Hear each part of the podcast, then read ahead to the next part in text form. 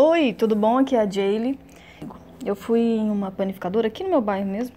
E, e, a dona me conhece lá. E ela sabe que eu trabalho com, com relacionamentos e tudo. E ela falou, né, de mim para uma funcionária, né, dela e tudo. Aí quando eu cheguei, ela falou: "Ah, tal, a Jaylee trabalha com relacionamentos, tudo". Aí a funcionária falou assim: "Ah, não, mas meu marido não muda não, viu? Não tem jeito com aquele lá não, tudo". E começou a falar umas coisas assim do tipo assim, que dando a entender que pro caso dela não, não adiantaria, sabe? E eu lembrei na hora de uma história bem, bem legal, que é o seguinte. Tinha um, um milionário, um cara bem rico mesmo, né? Que deu uma super festa e tal. E ele tinha uma piscina lá na casa dele cheia de jacarés, sabe? De crocodilos, assim.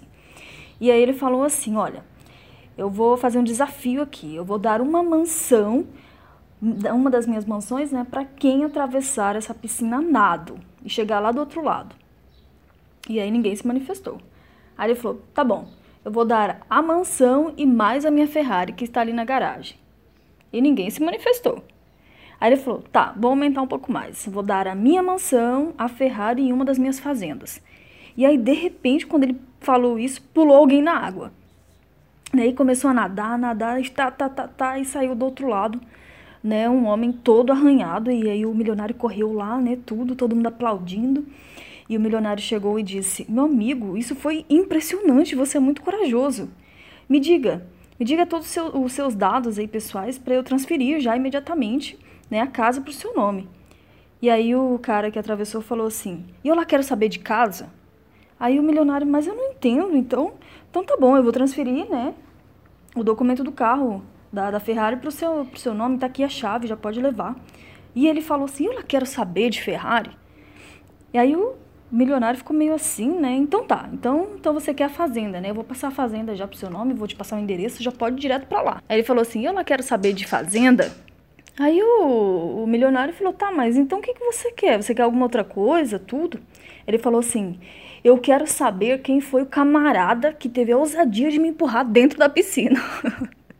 Moral da história, né? Muitas vezes nós ficamos parados, estacionados, sabe? E acabamos perdendo grandes oportunidades, né? De, de mudar, de fazer diferença, de começar a mudança mesmo. Por achar que não é possível, que a gente não consegue, que com a gente é diferente.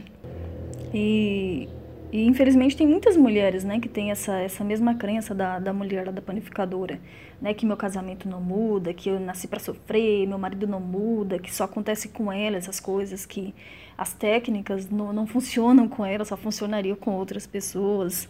Isso não é verdade, sabe? Tudo que a gente precisa às vezes é um empurrão, né? Só que ela nunca levou um empurrão para começar. E as pessoas que, que entram no meu curso Casamento Reda são desafiadas mesmo, tá? Realmente é um curso muito intenso. Mas elas saem de, de lá transformadas. Mas é um desafio.